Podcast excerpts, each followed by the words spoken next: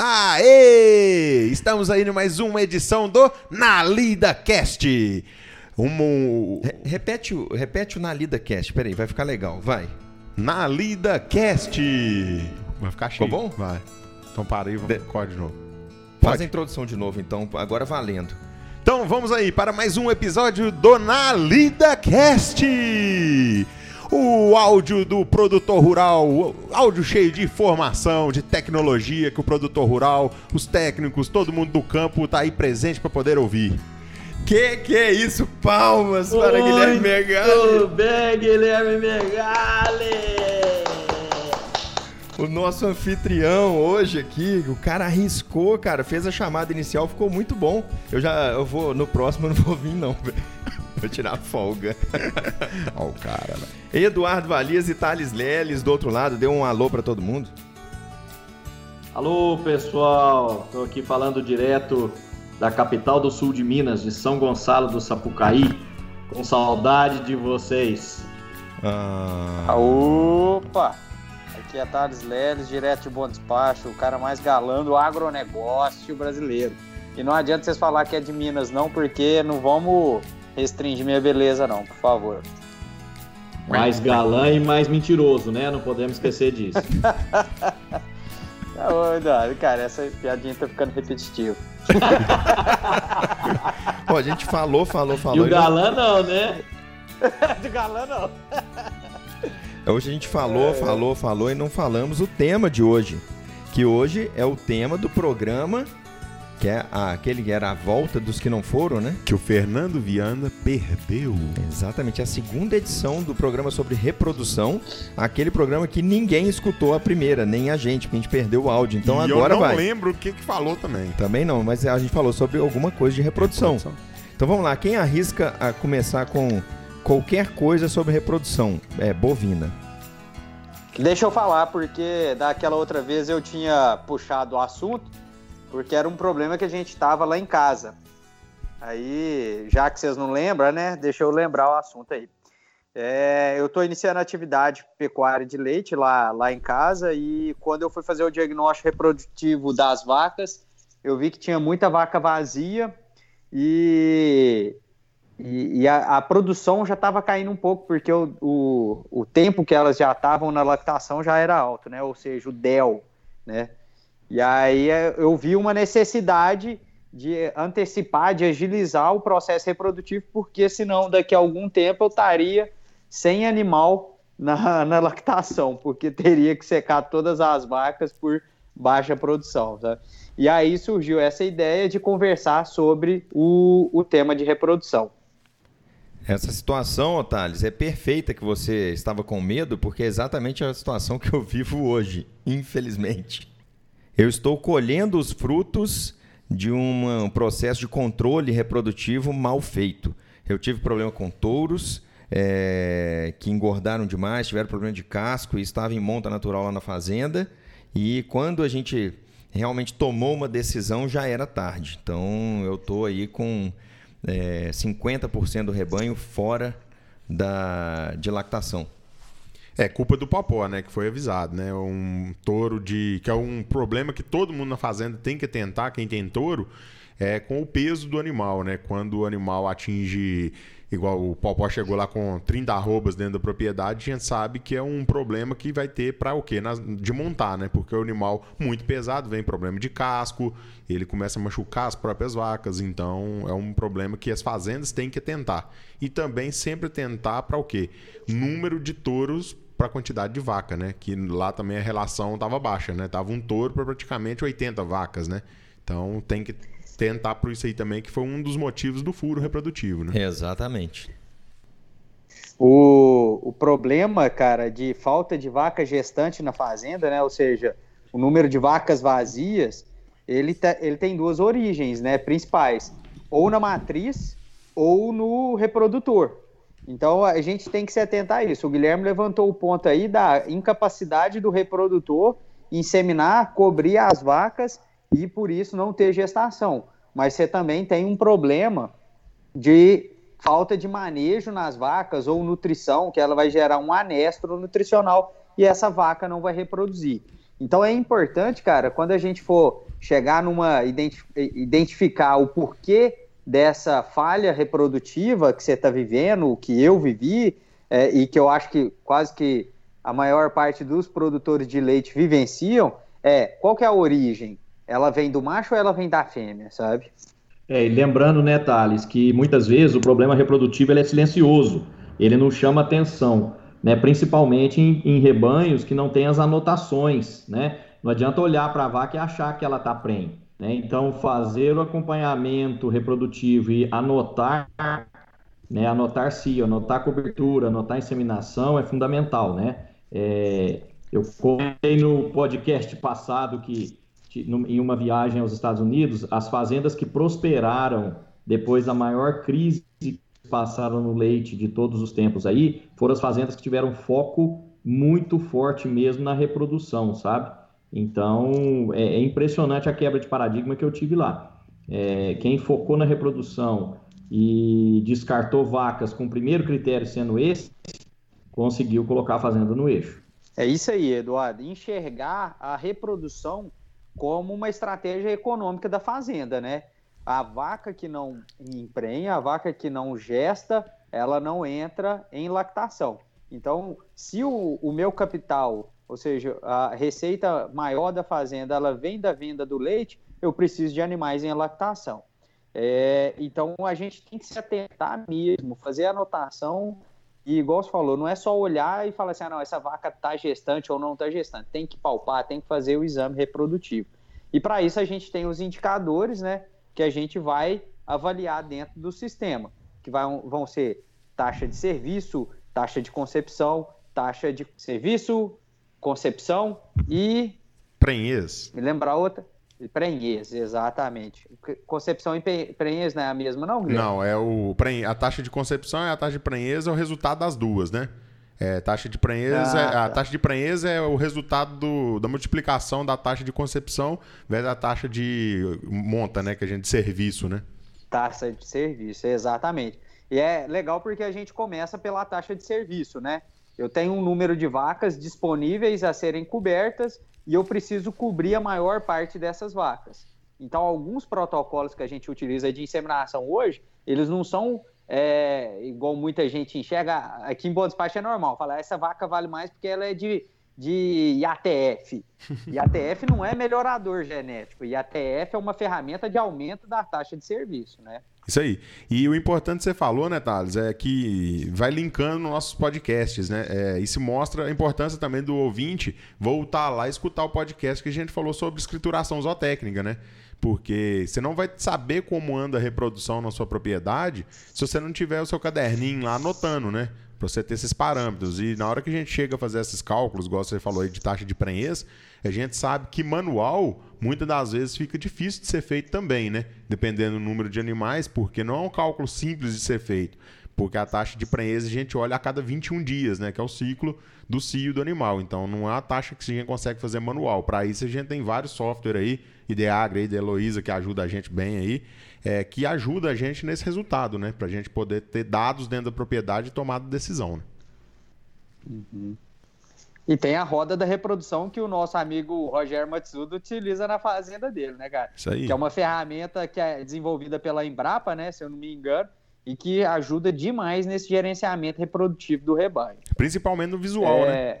Isso, isso. Eu queria trazer um negócio, cara, uma, uma discussão que eu acho que talvez não se aplique ao Fernando, mas se aplica a muitos produtores que vão se tecnificando no, no leite, né? Quando a gente faz seleção genética, a primeira coisa que a gente prioriza muitas vezes é o quê? É, é produção, produtividade.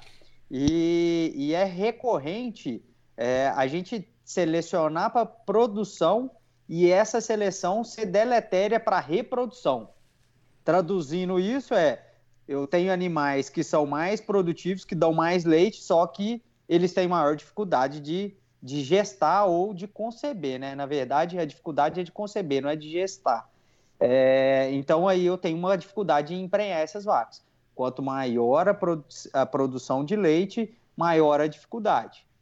Mas isso aí também não é uma realidade que, vamos falar, é 100%, porque às vezes a dificuldade não é nem só na produção, é na boia mesmo que a gente não fornece direito para essas vacas, né, cara? Então, Thales, aí a gente volta lá no bom senso, né, do, do segundo podcast, porque não adianta ter um desenvolvimento só genético na fazenda, né? Quanto mais leite, quanto mais genética o rebanho tiver, é, mais necessidades ele tem também. Né? Então aí entra ambiência, entra nutrição, entra água, entra bebedouro limpo, né? Que eu sempre comento, entra acompanhamento, né? Então, e entra as ferramentas reprodutivas também, né? De, de sincronização de cio, de observação de cio, que ainda é um dos grandes gargalos, né? A pessoa é, conseguir observar cio de um rebanho e, e inseminar no momento certo, né? Então, a, como sempre, a fazenda leiteira ela é complexa e cheia de tarefas, né? Não dá para olhar um lado só. É, isso aí que você falou, Vales, é importantíssimo. E voltando também na fala do Thales sobre escolha de touros, né, num catálogo de sêmen, é, eu vejo muito erro de muita fazenda, é o quê? Preocupada de olhar só quantas libras que esse touro está produzindo a mais. Será que se ele usar um touro lá que está com 200 libras ou um com 1.500 libras a mais, vai ter tanto impacto diferente assim na propriedade? Por quê? O teste é feito em cima de rebanhos, né? É, para o touro ser melhorado, e aí? Esse touro foi feito em cima de qual rebanho, né? De qual leite desse rebanho? Se for feito em cima de um rebanho lá de 9 mil litros, e meu rebanho tem 4, 3 mil litros, um touro de 200 libras, ele vai ser melhorador na nossa fazenda, trazendo ainda o benefício que o Thales falou, que é o quê? Do reprodutivo, né? Que aí sim a gente vai estar alinhado. Então, nem sempre a escolha num catálogo é só visando leite. A gente tem que olhar todos os parâmetros. Principalmente que a gente tem hoje, que eu vejo que muita gente não atenta, é o quê? Seu gado é a pasto, seu gado é confinado, como que é? Porque se é a pasto, tem que olhar pernas, estrutura do animal, porque ele vai ter que andar, ele vai ter que caminhar. Então o animal tem que ter força, né? Então são vários detalhes que muita gente tem deixado para trás, né, na hora de escolher um touro. E principalmente visando saúde, né, que é importante. Se o animal não tem saúde, ele não, não emprenha, né? Perfeito o seu comentário, Guilherme. Até porque o produtor tem que ter o melhor touro do mundo ou o melhor touro do mundo dele, produtor, né? Cada fazenda é um mundo específico, então não adianta olhar a capa de catálogo de como se fosse uma capa de revista, porque a realidade dele é que vai determinar qual touro escolher ou quais touros, né? A fazer a seleção genética, o acasalamento vaca vaca, que é disponível hoje nas centrais de inseminação, é fundamental, né? Visando o que você falou de adequação do rebanho ao sistema de produção, né? E não adequação do sistema de produção ao rebanho, né? Isso é uma diferença gritante, na minha opinião. É, isso eu acho bacana, Valis, que a gente, quando a gente está na faculdade, né, a gente sai pensando que é só isso, né? A solução do mundo é o que a gente ouve na faculdade, né? Mas vai passando os anos, a gente vai criando a vivência, né? E a gente começa a ver que existe várias realidades em vários contextos, né? Eu mesmo, vou pegar de experiência, eu achava que a solução era só inseminar, que se não inseminasse não ia para frente. Hoje eu já visualizo muitas propriedades, principalmente na nossa região, que uma estratégia boa para a propriedade, por quê? É, seria o que? O uso de touros de corte no leite. Por quê? eu vejo aqui um grande gargalo das propriedades é fazenda muito cheia. O pessoal lá tem 100 animais em lactação e 250 recria dentro da fazenda. Isso por quê? Porque não trabalha bem essa recria, então a recria vai ficando muito velha dentro da propriedade, vai ser emprenhada com 24, 30 meses, então você vai inchando a propriedade com recria, né? Então será que não seria uma estratégia para esse produtor colocar corte nas vacas e fazer a sua reposição? Vamos lá, você tem 100 animais, quer repor 25 animais por ano, por ano é, então ele teria que fazer o quê? 25 novilhas por ano, né? Será que não seria uma estratégia pegar a própria novilha, que teoricamente já é melhor geneticamente que a mãe, e fazer suas recrias em cima da recria? Você vai ter um aceleramento genético e você vai o quê? Enxugar um pouco a propriedade, né? É, tendo outra atividade também para poder ser mais rentável, né? Perfeito, cara. É o que eu vi lá nos Estados Unidos, sabe? O primeiro critério de inseminação era com sêmen sexado, isso em fazendas de gado holandês puro confinado, né, na Califórnia, quer dizer, das melhores genéticas do mundo, e o que eles faziam lá era isso, sabe?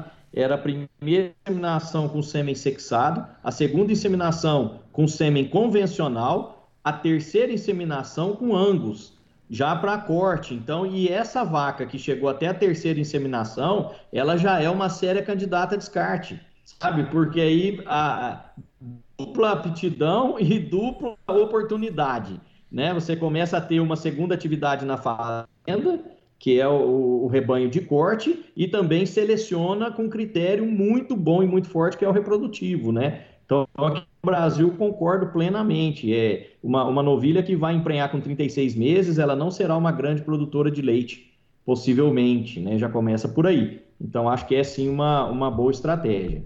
Acho interessante esse, esse bate-papo aí sobre você escolher um touro num catálogo. Muitos estão pensando em escolher, escolher touro no catálogo e nem a água limpa do bebedouro tem, né? Isso acontece muito. E essa questão do gado de corte no gado de leite.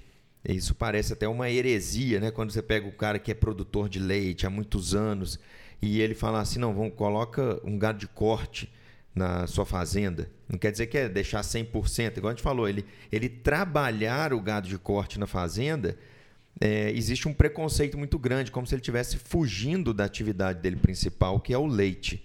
Né? E o, o que, que vocês já viram aí é, em campo a respeito desse preconceito do produtor, que ele sempre foi de uma família, uma história na fazenda de leite, leite, e enche a fazenda de recria, não consegue vender, não consegue absorver, e depois ele não tem capital de giro, é, o fluxo de caixa vai ficando para trás.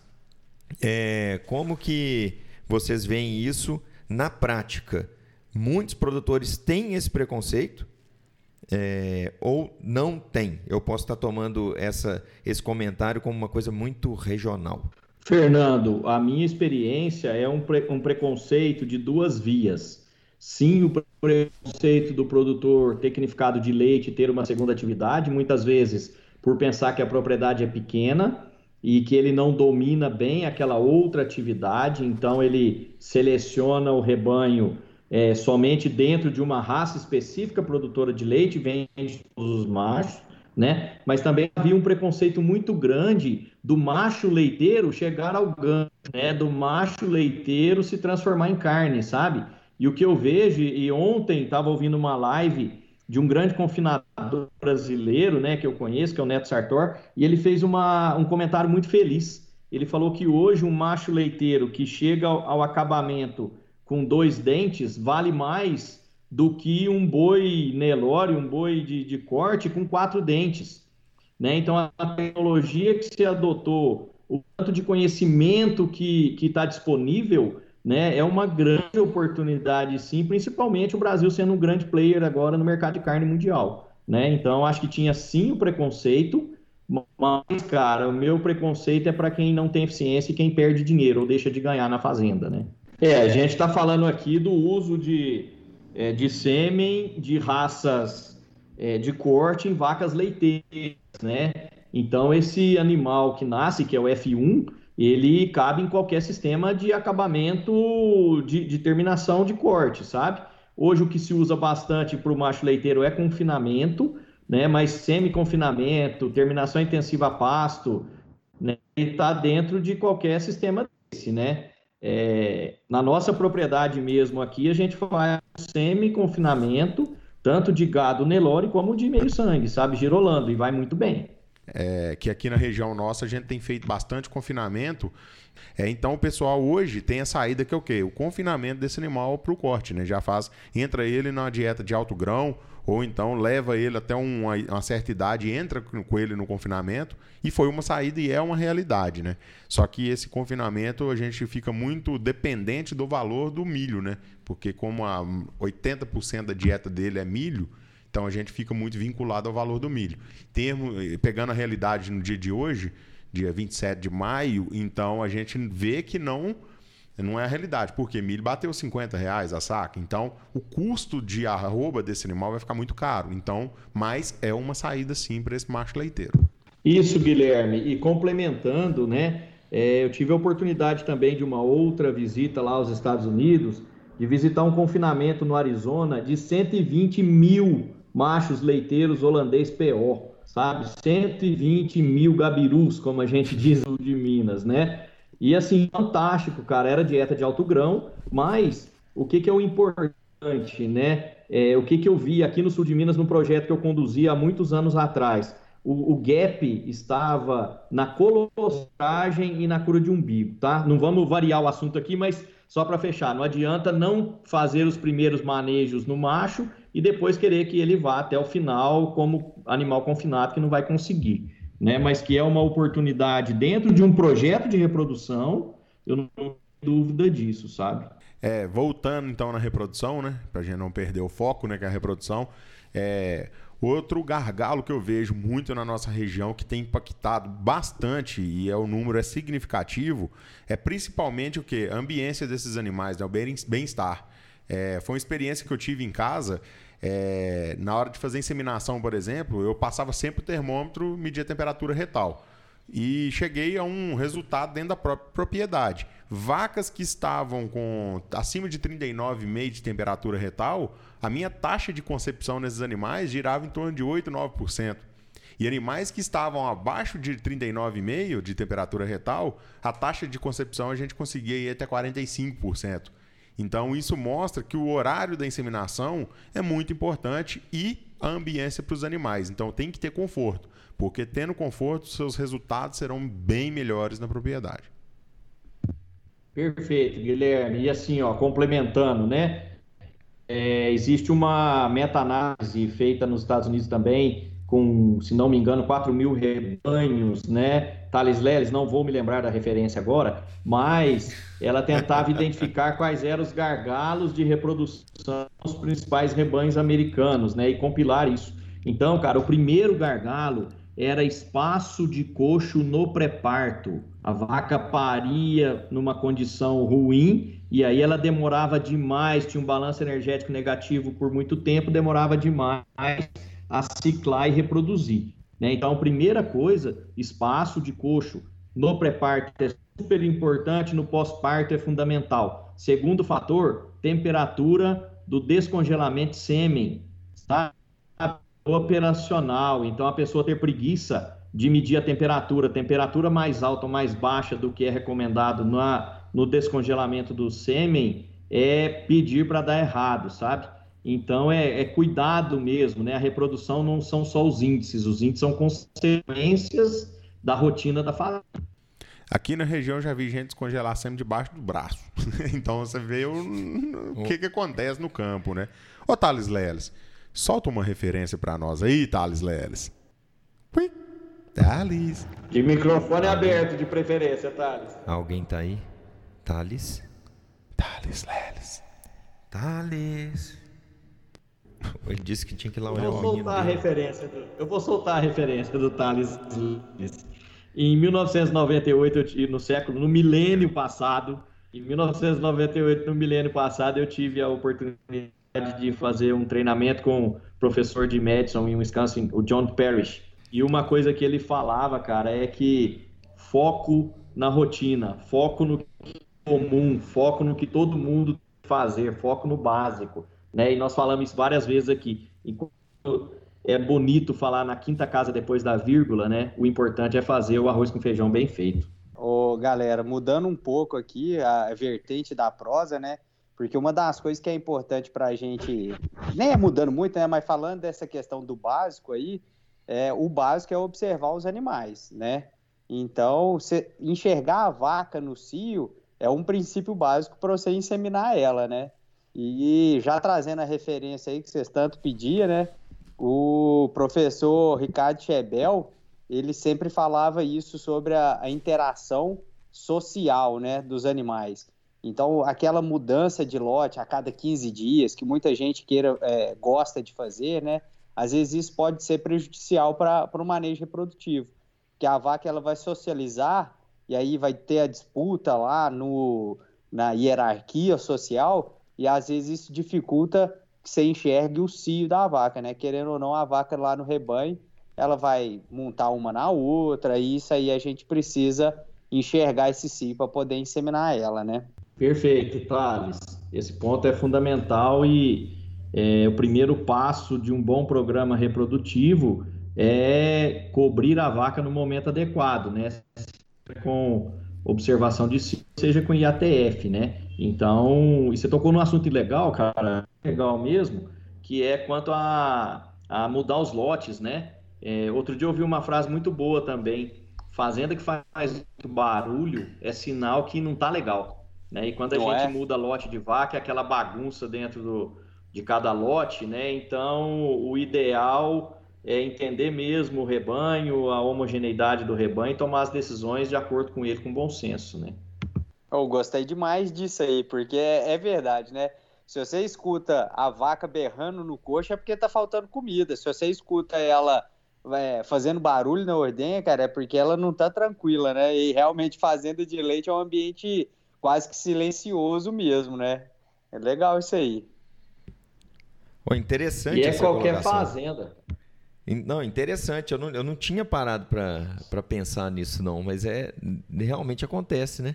Chega lá na fazenda, tá tudo quietinho, cara. Vai, você sabe que tá andando, né? Quando tem gritaria, eu lembro quando eu tinha desmama de, de bezerro, que eles não ficavam no balde antes. Nossa Senhora. Você chegava na fazenda, aquela gritaria, vaca ah, berrando para um lado, para o outro e anda, tenta passar em cerca. Quando você vê, o que está acontecendo? Aí, não, desmamei bezerro ontem. Aí o caos está instaurado, né? E isso tudo reflete né, na, na, produção da fazenda inteira, né? Você vê que o animal não come direito, não, não vai, vai acontecer nada direito, né? A, a vaca que está estressada, cara, ela não tem tranquilidade para comer, para expressar o comportamento. Até esses dias eu tava. Coloquei lá no Instagram a questão dos, do, das cinco liberdades, né? É, do bem-estar animal, que a gente utiliza como referência, né? Que é a liberdade de fome e sede, liberdade de estresse, liberdade de dor. E então, assim, uma das coisas é essa liberdade de estresse. O animal ele tem que estar, tá, é, ele tem que estar tá tranquilo no ambiente, porque tranquilo ele vai comer bem, ele vai produzir bem, ele vai ter um sistema imunológico melhor, sabe? E tudo isso vai impactar positivamente na, na, na economia ou no, no, financeiro da fazenda, né, cara? Então tem que olhar mesmo para essas coisas, sabe? Para a tranquilidade do animal no sistema. Ô, ô, Fernando, é interessante que a gente fica falando aqui como técnico, né, cara, sobre as taxas, sobre o que observar. É, mas me fala aí, a gente sempre te acompanha, a gente vê que você tem o Serginho lá, né, cara? Ajudando na parte reprodutiva da sua fazenda. O cara, por que, que você contrata um veterinário para fazer recorrentemente o manejo reprodutivo da sua fazenda? Cara, é porque é o seguinte, a ideia que a gente tem lá na, na fazenda, na verdade, não é para a gente tocar a vaca para saber que está prenha, né? É descobrir o que está vazio, né? Para a gente poder trabalhar. Então, essa questão do, do veterinário ir na fazenda, eu acho que é o primordial e básico da fazenda, a gente entender a todo momento qual é a situação reprodutiva dos animais. Porque é a partir dessa situação reprodutiva que existe todo o planejamento de faturamento, de, de, fluxo de caixa, investimento em nutrição, né? própria estrutura. Eu sei que agora em agosto, por exemplo, eu tenho 40 bezerros nascendo em um prazo de 15 dias aproximadamente. Então eu vou ter que adaptar uma estrutura física para eu receber esses bezerros. Né? Se eu não tivesse todo esse acompanhamento, planejamento e registro zootécnico, de repente ia começar a cair bezerro de uma hora para outra, porque ia ficar só naquela questão de essa vaca está mojando, essa aqui eu acho que já vai, essa está atrasada. E ninguém sabe na hora que vai parir, não sabe o que vai acontecer. E aí vem aquela surpresa na fazenda e vira é, uma bagunça. E aí prejuízo certeiro. E a gente estava até agora fazendo um último manejo bem interessante que veio. A gente sabia que ia sofrer esse, esse, é, esse intervalo reprodutivo ruim nosso. É, então a gente está com secando muita vaca hoje só em agosto, né, que eu vou ter é, animal parindo de novo. Nesse intervalo poucos animais vão parir. Então eu vou ter uma queda, eu tenho hoje uma queda muito grande na produção. Então quando eu tiver essa retomada da produção, a minha primeira preocupação é emprenhar as vacas o mais rápido possível de novo. Né? Então, se a gente ficar é, bobeando, acabou de parir 40 vacas. Aí o pecuarista relaxa. Pô, né? Encheu a fazenda, estou com muito bezerro para cuidar e ele preocupa com a cria do bezerro. Depois deu 40, 45, 50, 90 dias, 100 dias. Quando assustar, já tem 120 dias e vaca vazia. Depois você vai acudir, né? Quando você vê, você já criou um outro buraco, você nunca está é, no tempo correto. Aí você emprenha as 40 de novo, é outro furo no outro ano. Outro furo, aí você vai só jogando né, esse intervalo. Então, se não tiver, na, no meu caso, se eu não tiver um acompanhamento mensal, onde todo mês a gente gera demanda, a gente tira os relatórios e fala, cara, eu preciso tocar aquelas vacas, preciso tocar isso aqui, eu preciso de conferir aquelas que vão parir se realmente está no, no, na data certa de prenhez. E assim a gente vai ficando com um, um raio-x do rebanho e fica com tranquilidade para enfrentar o problema né, ou a situação ideal. Hoje eu não falo que eu estou tranquilo, mas eu, de qualquer forma, toda hora que eu deito no travesseiro para dormir e vejo o buraco que eu estou hoje, eu sei a causa dele, por que, que eu entrei nesse buraco e o que, que eu tenho que fazer para sair. Tá. Então, entrando um pouco mais aí nessa sua estratégia, cara. Considerando que intervalo de partos é o período que essa vaca vai de pariu hoje até o próximo parto, qual que é o intervalo de partos que você espera na sua fazenda? Em meses. Em meses para o animal? Assim que ele pariu, né? É. Ah, se eu conseguisse. Intervalo che... entre partos. Tá, se eu conseguir. Parto 1 ao parto 2, quantos meses você espera que essa vaca tenha? Ah, se eu conseguisse uns três meses lá na fazenda, eu tava feliz. Filho. Tem jeito não. A ah. vaga gesta nove não, meses. Ah, não. Intervalo entre partos. Não, nove, falando em emprenhar 3, de novo. 12, falando em emprenhar sim. de novo. É, falando o período para ela emprenhar, é porque eu tô na cabeça. Então vai ter que cortar é, aí, né? É. Normal, relaxa, cara. Isso aí nem corta, porque todo produtor não. se pega nisso, cara. É. Entendeu? O, o, o que que eu, por que, que eu tô perguntando isso? Todo manejo reprodutivo ele tem que ter um porquê. E o porquê ele tem que ser o seguinte: é, qual que é a minha premissa? A minha premissa é que eu tenho animais no meu pico de lactação. O meu pico de lactação ele vai girar em torno do quê? Dos meus 60 dias. 60 a 90 dias, vamos falar, dependendo da genética do animal.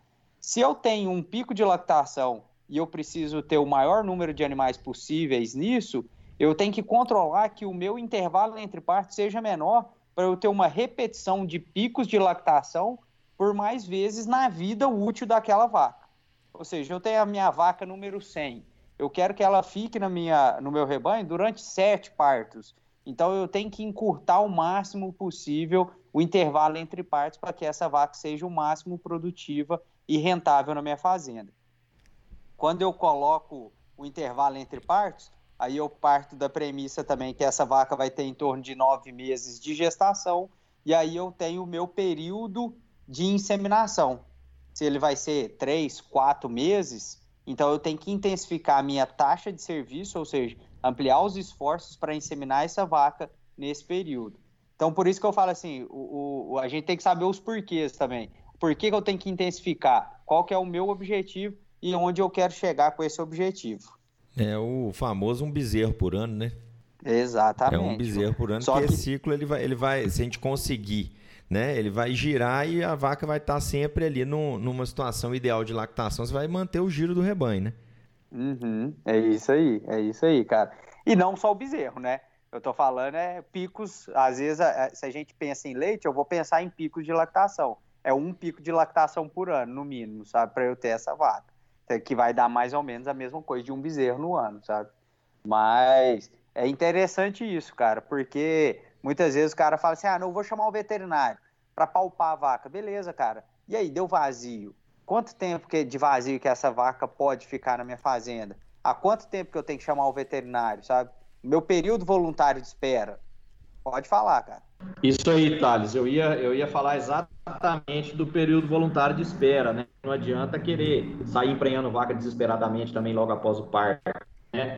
Cada fazenda tem que determinar seu período voluntário de espera ótimo né? E aí sim seguir com, com os protocolos de reprodução, seja ele qual for, né? Exato. Então, o ideal é um parto por ano, é, não é a realidade da grande maioria dos rebanhos, né?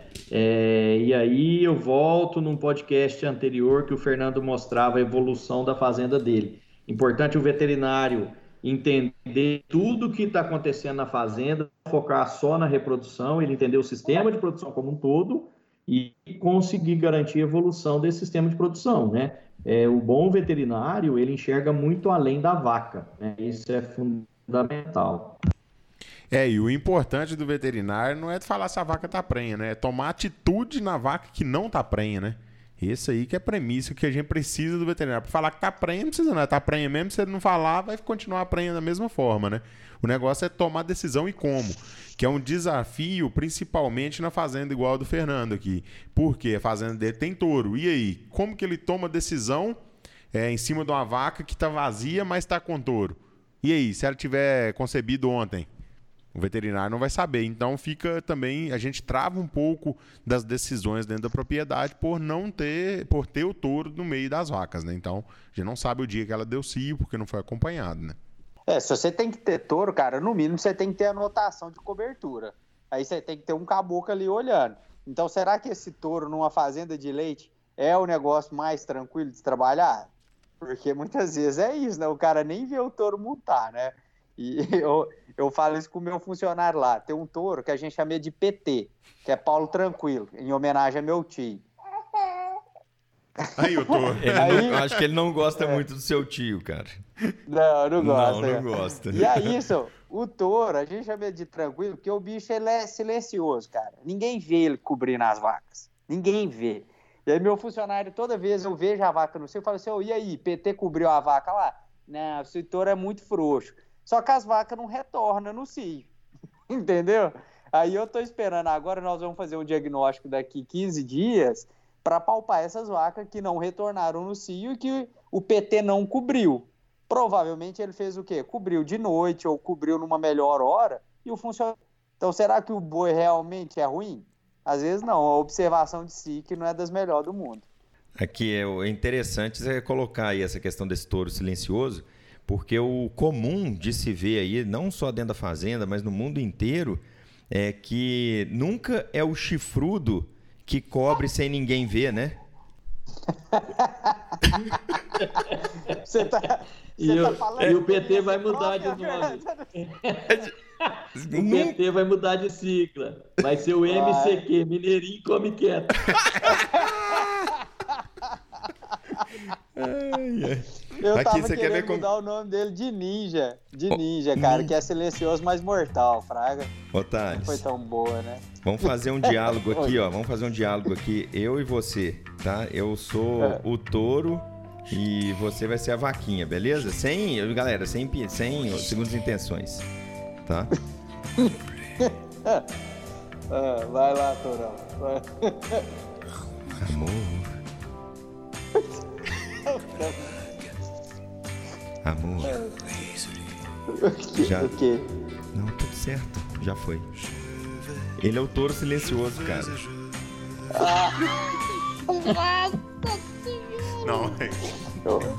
Ficou bom demais. Ficou bom, ficou bom. Censurado. então, já que a gente pode voltar para o assunto de reprodução aqui, né, cara? É, a gente comentou aí de período de espera, comentou de intervalo entre partos. Estamos falando de um monte de vaca de leite e novilha, cara. A gente não comenta de novilha. Qual que é a melhor hora de emprenhar essa novilha? Com que idade que eu quero que essa novilha ela tenha o primeiro parto? O que, que é a expectativa de vocês aí? É, hoje a gente trabalha no em relação ao peso da vaca, né? É um parâmetro que a gente tem principal para começar um trabalho reprodutivo é, a porcentagem do peso dela em relação à vaca adulta, né? Só que para isso tem que ter a, a, estratégia começa dela na amamentação, né? Se você quer inseminar essa vaca com 13, 14, 15 meses, você tem que ter um ganho de peso ideal para aquela raça. Para isso que eu falo que é o, é, o ideal é você ter o peso é, médio da sua fazenda para você saber qual é o peso da maturidade, né? Porque aí você consegue tomar as decisões. Por quê? Um ganho de peso muito acelerado também não é viável, né? O Thales aí estudou lá com a professora Sandra, né? É, ele lembra lá do novilha, bezerra muito. Se você colocar um ganho de peso muito acelerado, começa a formar gordura no Uber isso aí futuramente também dá problema também produtivo do animal, né? Não vai ser um animal excelente. Então, para isso, estratégia vai depender da gente saber o peso da maturidade dos animais e quando a gente quer acelerar, o quanto né, a gente consegue acelerar. O negócio é esse mesmo, Guilherme, é ter estratégia, né, cara? Eu vou ter que ir lá, cara. O bichão pirou aqui. Foi mal. Vamos dar um abraço. Um abraço pra ele. Boa noite. Vai lá, João Camilo, ó. Dá tchau. Boa noite, João. Vai lá dormir com os anjinhos. Daqui a pouco eu volto. Falou. Assume aí, Valias.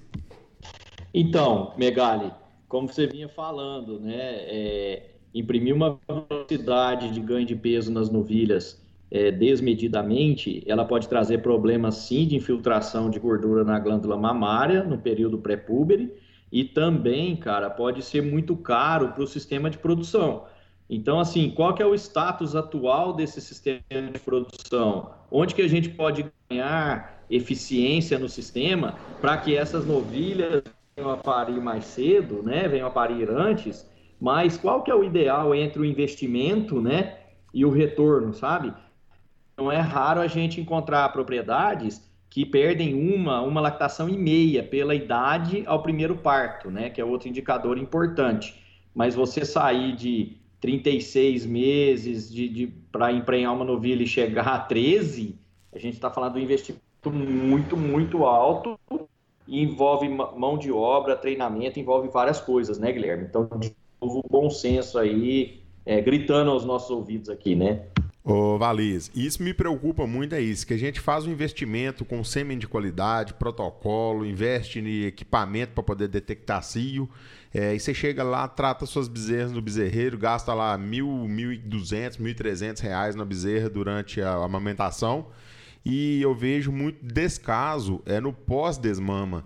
É, você imprimiu um ganho de peso lá de 800 gramas, 850 gramas, e no pós-desmama você tem aquele efeito sanfona nessas bezerras é, não é bem cuidadas, não fazem protocolos de doenças. Então você vê muita tristeza parasitária nessas bezerras.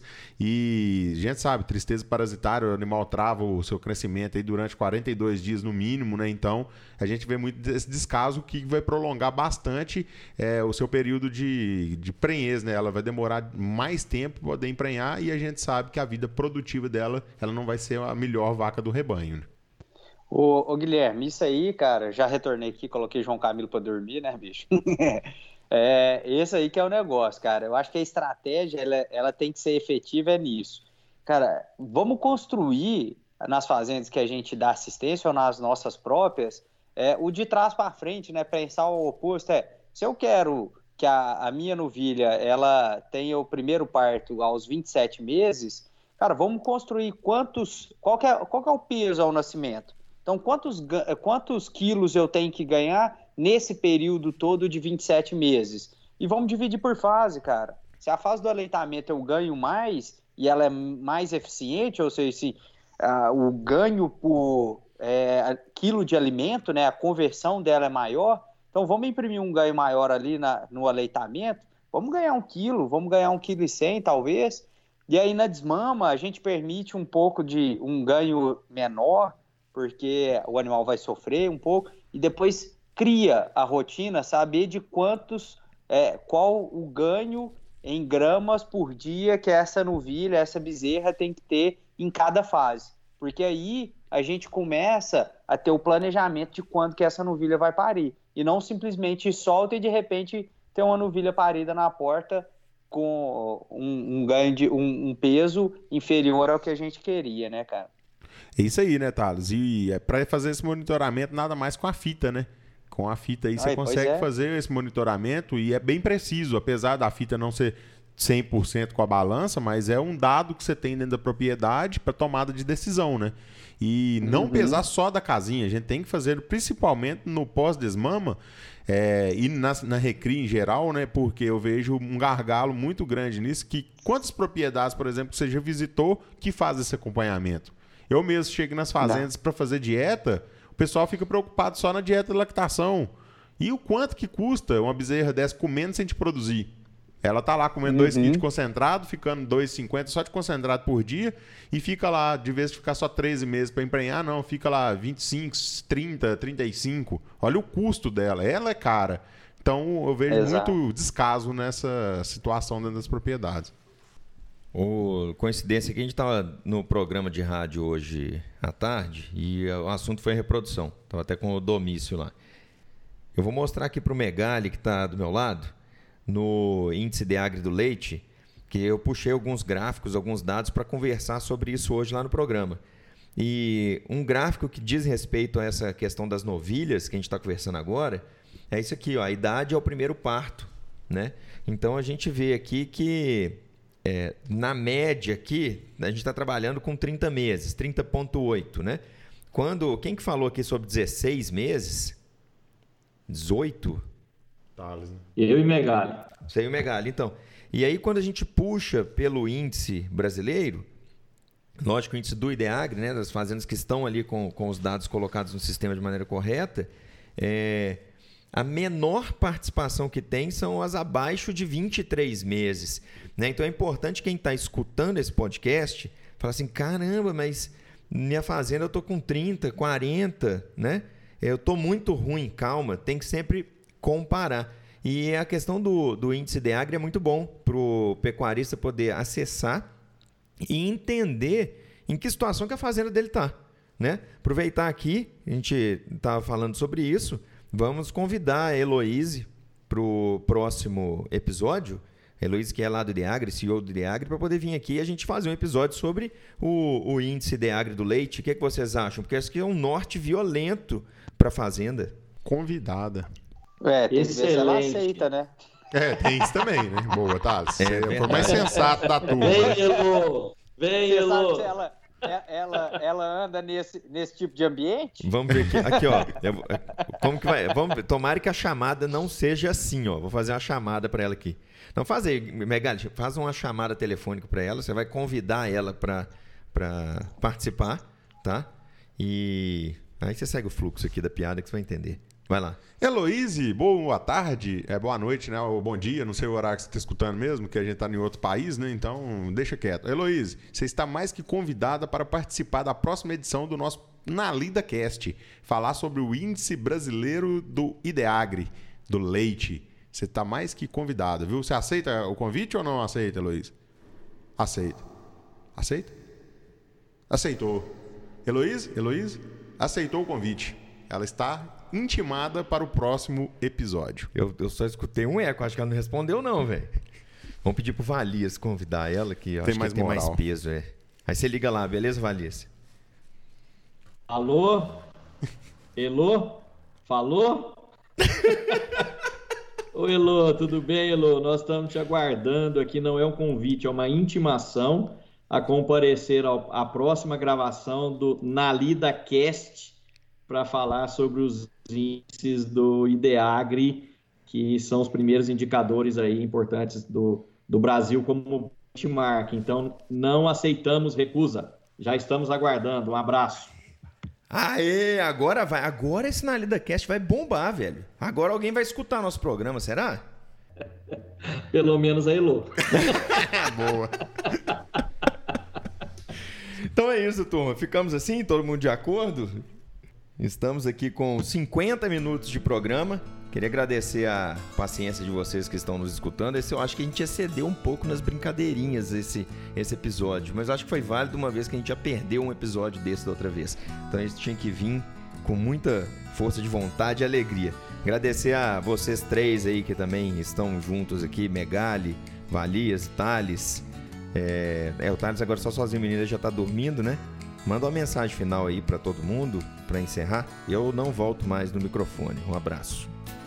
Bom, queria dizer que é, reprodução acontece todo dia, né? Toda hora. Então, que todos estejam focados nos indicadores. Não adianta ter um tanto de número e não olhar para tomar decisão, né? Se tem algum indicador sendo é, monitorado, é para que tenha decisão. E a melhor decisão é propiciar mais eficiência ao sistema, mais bem-estar aos animais e mais rentabilidade para o produtor. Atenção, colegas veterinários, né? Reprodução é uma das nossas missões aí. Um abraço a todos, até o próximo podcast. Se eu posso falar mais uma coisa, cara, além disso tudo, reprodução, Eduardo, é responsabilidade. Vocês me dão licença que a minha reprodução, a última que eu fiz, tá ali me aguardando e chorando no berço. Beleza?